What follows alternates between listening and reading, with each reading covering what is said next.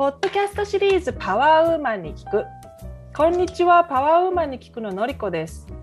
このシリーズはパワーを世界に発信する女性の皆さんとの会話を通じて聞いてくれている皆さんにもそのパワーをお届けすることを目的とする対話シリーズです。本日のゲスト平岡千奈美さん。千奈美さんは京都出身。仕事で20代でシンガポールへ赴任しそこで旦那さんと出会い、その後パリへ移り、数年経った後ドバイへ移り、ドバイには10年在住し、移り住む場所場所でできる活動を続けながら3人のお子さんを育ててこられているお母さんです。4年前ぐらいに日本に戻られ、現在は故郷の京都でコンサルティング会社の共同経営をされされています。京都の地元の人しかできない体験型ガイドなどを提供されたりしてもいらっしゃいます。はい、ちなみさんよろしくお願いします。ようこそいらっしゃいました。お願いします。はい、まず最初の質問。現在の主な活動についてちょっと簡単にお話ししてください。はい、えー、現在はそうですね。まあメインいろいろまあ活動はいろいろ多岐にわたるんですが、えー、メインはそのさっきご紹介いただいたような、まあ、ガイド業がありますね。うん、まあ、と残念ながらお休みがちなんですけれども、またそれとあと主人と一緒にコンサルタント会社を経営しています。あとはまあ子どもの学校のまあ理事会に入って活動したりもしております。あ、そうでしたね。フランス語学校なんですよね。そうですね。はい。えーと、今特にその中で、まあ、そのそれ以外でもいいんですけど自分がこう夢中になっていることは何でしょう？そうですね。私全然今その活動と別なんですがそう今まで私割と仕事もあの企業日本の企業とかで割とまあサラリーウーマンみたいなことをしてきたんですが最近ちょっとそういうまああのガイド業もあって、割と職人さん、京都の職人さんにお会いする機会が割と増えて、それでもあるのかもしれないですけど、ちょっとまあ細かい作業に最近興味を持ち出しまして、うん、であの最近にあの金継ぎの教室を、えー、通信講座で取ったりして、ちょっとそれにはまっています。おそれにはまった理由は何でしょう、ズバリ。単純にね、あのまあ、自分のうちに割れたお皿とかが溜まっていて、いつか誰かに直していただこうと思いながら、お友達がされてたっていうのは聞いてたので、いつかあの人に頼もうかしらと思ってたのが、なんとなくそういう通信講座が目に入ることがあって、あ私もできるかもみたいな感じで思って、で実際取ってみると、あできるわみたいな感じで、で割と楽しい。はい、ななんかこうやってて、まあ、うん、一番こうなんだろうなあの魅力的な部分快感というか自分であこれやってて楽しいと思うことって何ですか？その。そうですね。割とその作業が割と細かいので、うん、そういう細かいことをできる時があ私いうのできたわみたいな。あとまあそういうね本当あのまあサスティナブルじゃないですけど、うん、まあ、割れてるじゃなくて割れたから自分で直してちょっと愛着も余計湧くみたいなのも楽しい。ね、あなるほど、うん、なんかすごくいろんな深い意味が込められてる活動に聞こえますね。うんそうなんだ。うん、えっとちなみさんは京都出身で今現在も京都に住んでらっしゃるんですけど京都という場所はどんなパワーを与えてくれる場所ですか？そうですね。今は京都のあの例えば下鴨神社の近くにいるんですが例えば、下鴨神社ってやっぱりね、パワーがあって、その、何とは言い表せない体で感じるというんですかね。そのまあ森であったり、川であったり、何かそういう、いるだけでちょっとまあ、騒いでるものがちょっと落ち着くというか、うん、そういうのは食べてみればわかると思います。うんそうなんだ。でその特にその京都の中でもその場所っていうのはそういうエネルギーがある場所なのかしら？そうだと思いますね。あと、まあ、あの、山にもあの京都トレイルって言って京都の周りにあのトレトラッキングのトレイルがあるんですけどちゃんとあの標識も立ってて。それもよくあの家族で歩くんですがそういう時もなんかあれ？この場所みたいな。割と知らなかった。私も全然昔はそんなことしたことなかったんで今になってその京都の山の魅力みたいなのを再発見したりして。すごくね。うん。うんうん、でその前にちなみさんは日本以外のところでいろんなところに住まわれてたと思うんですけどそれまあ京都とは全然違うパワーでもいいんですけどちょっとこう自分の覚えている、あのパワースポット的な場所っていうのを一つ紹介してもらえますか？そうです。それと今のとまたまたあの重なるんですけども、そのまあパリ、私まあ2年ぐらいしかいなかったんですが、その時にまあいろんなところ足で歩いたんですよね、やっぱり。で、そしたら一つあの、あのマドレーンの広場のマドレーンの教会があるんですね。そこがやっぱり、なぜかそのあの、きらびやかな教会じゃないんですよ、決して。結構外見ると割と暗めのこじんまりした教会なんですが、中に入ってちょっと座ってみると何か自分の肌で感じるものがあったというか、とてもすごく、なんていうんですか、出てくるときにすがすがしい思いというか、なんか落ち着いた感じがして、そこはすごく、今でも行くとそこに行きたいっていう、ちょっと行ってみたいなって、いつもちょっとは入ってみるっていう場所になってますね。うん、おいいですね。充電場所みたいなとこですね。いいですね。はい。で、えーと、ちなみさんが例えば自分にこうご褒美を与えてあげたりとか、励ましたりとか、そんなことをしたいときにはどんなことをしますか？私はあの昔から映画が好きなんですよね、すごく。なので、その時は一人で映画館に行きます。うんどんな映画がお好きなんでしょう、あの一番私が好きな映画は、あまりあの気象転結のあんまり多くの映画というか、あの割とあの本当にハッピーエンディングじゃない映画の方がどちらかというと好きで。そうなんだ。その言葉には出さないけど、あの時のあの裏には何があったみたいな、割とだからヨーロッパ的な映画が好きなのかもしれないです。日本、ヨーロッパ的な映画が好きなのかもしれないです、もしかしたら。その転結よりは、うんうんうん。現実に近い背景っていう感じですか？それとも、うん、サスペンスも好きです。そういう、なんていうんですかね、割とラブあの恋愛映画よりはそういうドラマとか、割とそういう、そうですね、あのストーリー性のある方が好きですかね。うんうん、なるほど。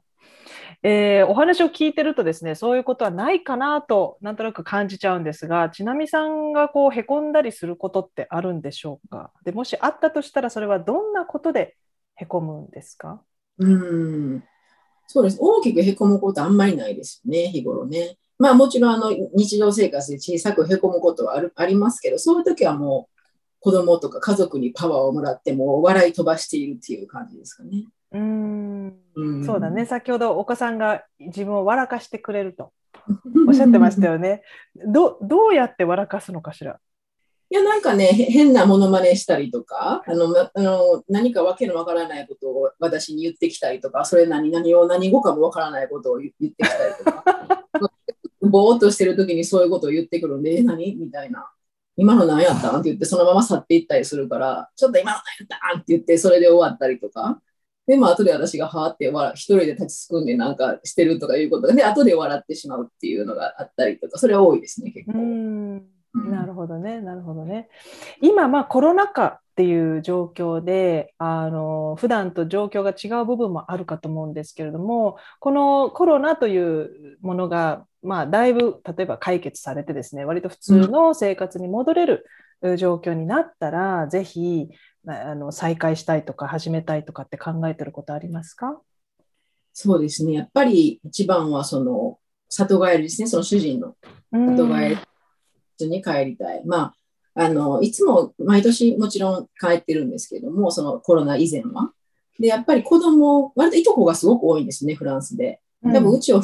11人ぐらいいるんですよね。なので結構いとこのもう顔合わせっていうか、あと親戚が集まっていとこ、またいとこが集まってるとかすごいことになるんで、そういうのも2年してないので、それも子供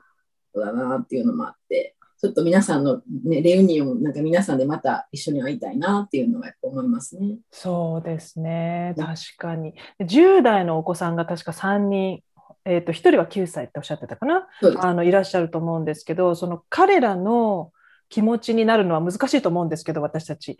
こう彼らにとってこの状況ってどんな状況だと想像されます？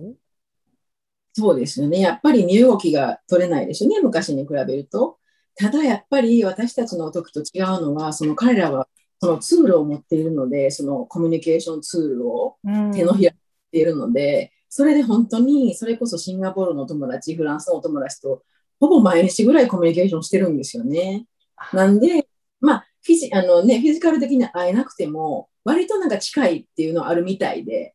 で誰々と今喋ってるとか、誰々と遊んでるとか、え？って私たち、え？って思うのが、割とだからもう、なんか彼らは遠く感じてないみたいなんですよね、どうも。確かに。触れ合うことはできないけど、やっぱなんとなく触れ合ってるみたいな感じっていうんですか、ね。よりは平気っぽいんですよね。ああ、それはあるかもしれない。デジタル、デジタルの世界でつながってる。うん。なるほど。それはそのコロナになる前からそうだったですか？そうそう、それもあります。で、それもあって、そこまで変わってないっていうのはありますよね。その今までその移動が多かったんで、そこ、そこ、そこそこで友達がいるんですよね、やっぱりね。で、その友達も、まあ、あの、ね、コンタクト取り取りながらなんで、で、彼らもそういうツールがあるので、まあ、どこにいてもつながってるっていうのはあるんですよね。うん、うん、ちなみさんにとって、ちなみさんとデジタルはどんな関係ですか、うん、ああ、そうですね。うん、やうん、やっぱりデジそうですね。やっぱり会って喋る方がいいですね。今も私もこの京都に戻ってきたので、あの幼馴染とかいるんですけど、やっぱり定期的に会ってますね。ちょっと物足りない私たちのあの時代で言うと。うん、うんうん、何が決定的にこう得られるな何何でしょう？そのあって得られるもの、うん、やっぱり表情でしょうかね。表情を見ながら喋ってるっていうのはあるかもしれないですね、うん、どういうふうに反応してるとか相手がとか、うん。そういうのを観察、まあ、観察っていうか一方的じゃないそのなんていうんですか双方的なやっぱりうん、コミュニケーションがやっぱり好きなのかもしれないですね。なるほどね。はい、えー。あなたに元気の源がこう常にあるとしたら、それは何でしょう？あなたに元気を自分でこう作っている源。うん。それはまあ何回もあれですけど、それはやっぱり子供ですね。あと家族、うん、まあ、主人もそうですけど、周りにいる人たちでしょうかね。うんうんうん。人とか物よりは人という感じがしますね。うんうんうんうんうん。わかりました。はい。このコーナーではですね、人生鑑定士の神父菅子さんに一つだけ気になることを、えーはい、お伺いできる時間があります。で、その時間が今やってきたんですが、えー、ちなみさんの聞きたいことは何でしたっけ？えっ、ー、と、今まで割とそのお話ししたように変化が多い生活をしてきたので、20代から日本を出てっていう。今はまあ、ここ数年は落ち着いて故郷で暮らしているんですが、今後もそういう変化はあるのかしらっていうは、最近ちょっと思うことがあって、でもしそれがあるとしたら、その波には乗ってもいいいいのであろうか っていう、ちょっと、まあ、あの漠然としたものなんですが。うんうんうんうんうん。はい。じゃあ、菅子さん、お願いします。町並さん、こんにちは。よろしくお願いします。はい。えー、じゃあですね、ちなみさん、大体どんな方かっていうのをちょっと見てるんですけど、ちなみさん自身がですね、大体ブドウの房のように、人や物がどんどんどんどん寄ってくる方なんですね。すごくラッキーな方なんですよ。で、で物事の判断とか、先の見通しもすごく的確で早くて、でそれをすぐ行動に移す方なんですね。で、常に人のために動いてるという状態になっていらっしゃると思うんですよ。で、また、あの、好奇心がまあ旺盛、そして管理されたくない。で、そういうところからですね、ちょっと常に地に足がついてない状態になりやすいんですよ。なんか浮いてる感じなんですね。で、えー、しかし、とっても基本的に恵まれた方なんですけれども、ちょっと恵まれすぎて人の苦労がちょっとわからないかなっていうところが、人の痛みがちょっとわからないかなっていうところがあるかなっていうのがちょっと私では、はいの鑑定では出てます。だから結構ズバッと言えちゃうのかなっていうのもあるんですけどね。うん、うん、であと、これからですね、えー、変化あるかっていうことなんですけれども、もちろんありますと思って感じなんですよ。基本的にあの地に足がついてませんから、うん、あの、うん、あのついてた方が不安定になるっていう感じなんですよ、どっちかというと。ついてた方がなんか、なんかこう安安定しないっていう感じになると思うんですよ。で、近々ではですね、来年やってきます。これは、あのみんな30年ずつ周期があるんですけれども、そのコーナー部分にドンピシャ入るんですよ、来年。なので、結構な、えー、変化がやってくるんですけども、どういう感じになるかというと、まず1年単位で見ると、まあ、仲間同士がいっぱい集まってくるような状態になるんですよ。なんで、うん、やりたいということがあれば、大きなことができるという状態に入ってきて、でそれからの20年間は、ご自身のもう持って生まれた一番得意なもの、いわゆる想像とか表現とか発信、そういうことがすごく生かされた20年になるんですね。でそれが財につなげていけるというすごい流れがやってくる。はい、でで、あと28年ぐらいに、ちょっと、えー、何らかの権利、仕事の運がすごく強くなりますので、そこら辺もチャンスの時なんですね。で、あとは、えー、68歳、ちょっと先ですけれども、はい、えー、本当にやりたいことを見つけてやってる状態になると思うんですけど、で、あの、ちなみさんの変化っていうのはですね、大体自分がこうしたいということよりも、周りとの関わりとか、周りから求められてからの変化がやってきてる傾向にある。と思うんですよ。うん、自分がこうしたいということよりも、周りの状態に合わせての変化っていうのが増えると思うんですね。うん、今までもそういうのがあったと思うんです。で、それがあの自分の才能とか、えー、人の役に立つのかっていうのが、そういう要素が入っていれば全然それに乗っていいんですけれども、うん、なんかこう流されてるなって自分のこう本来にしたくないなっていうことに、えー、乗っていくとちょっと違う方向に行ってしまうっていうのがあります。はいはい、で意外とですね自分の目標設定がちょっと薄いところが終わりだと思うんですよ。うん、やっぱり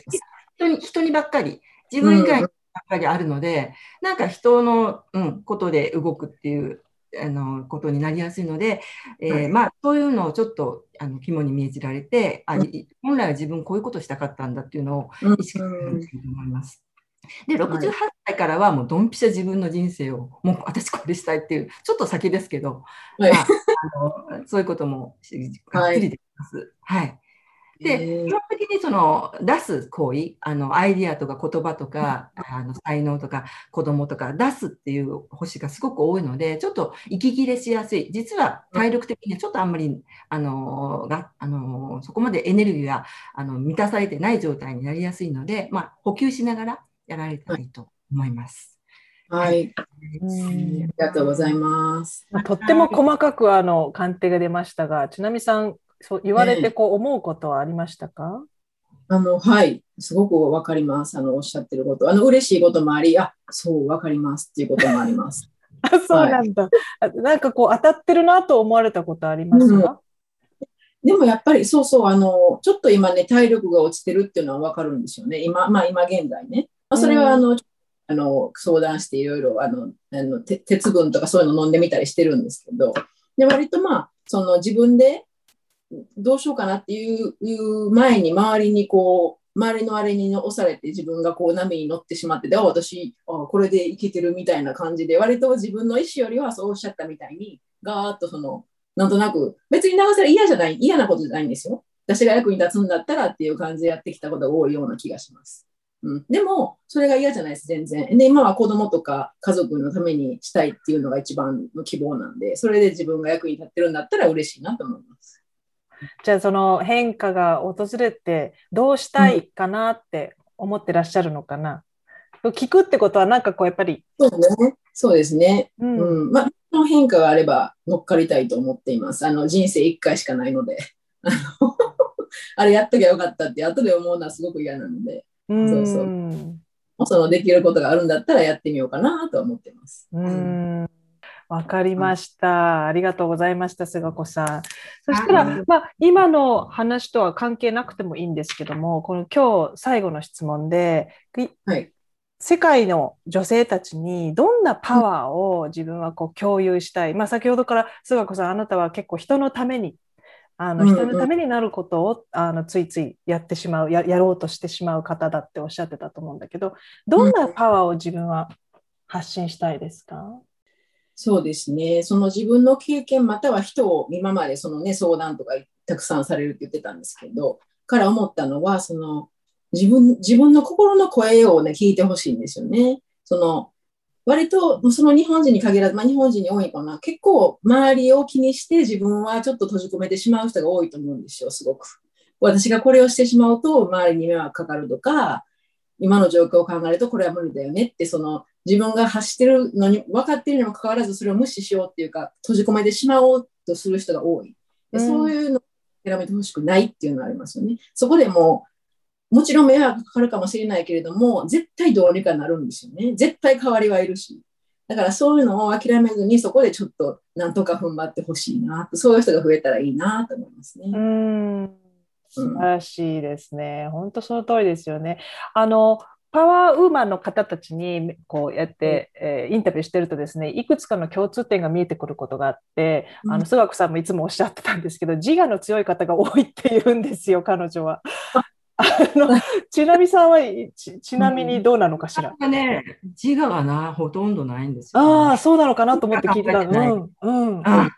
そう。珍しいよね、うん、珍しい、うん、もしかそうやね。人を聞いてしまう、最初なんか聞いてしまうかもしれないですね、もしかしたら。うん、で、まあ、考えるっていうか、もしかしたら。うん。うん、でも、今、ちなみさんがおっしゃ人のことをやることでエネルギーが上がる方なんです。そうなんだろうね。うんだって今、ちなみさんがおっしゃったことはまさに、その自我を大事にしなさいってことじゃないですか。うんそうですよね、ね、うん。だから人の自我を引き出してあげるために生まれてきたような人だね。そう言っていただくとあれですけど、ものどうしていいのか。そう、まあ、それだったらいいんですけどね。そう。うん。うん、私、いつも相談されても、もうすでに自分が何したらいいか分かってんのにっていう人が多いから、そのそれをだから私がそうさっきね言い過ぎてしまうのはそこをちょっと分かってるくせに私に言ってほしいんかいっていうその思ってしまってその言言ってるっていうのが多いかもしれないですねもしかしたら。ああ、なるほどね。じゃあでもそれは人よりもそのほのその人の本心があなたには見えてるからでしょうね。うん、そうでしょうね。多分ね。でもみんなが見えてるわけじゃないからね。だから多分数は少ないんですけど、私がすごい愛してしまうと思います。私が多分愛するしてしまう人が多いんです。私が愛を多分与えすぎてしまうんですよ、多分。すごく好きな人は限られてるんですけど、少ないんですけど、好きな人がすごくいて、自分の中に。うん、その人には絶対にしなんかこう失敗してほしくないとか、その人は絶対私が何とかしてあげたいっていうのがすごく多分あるのかなという気がします。うん、多分ね。素晴らしい。うん、はい。そうですね。やっぱり愛ですね、最後はね。そうそうそう。はい。うん今日はじゃあとってもいい愛をいただけたように感じます。ありがとうございました。はい。失礼いたします。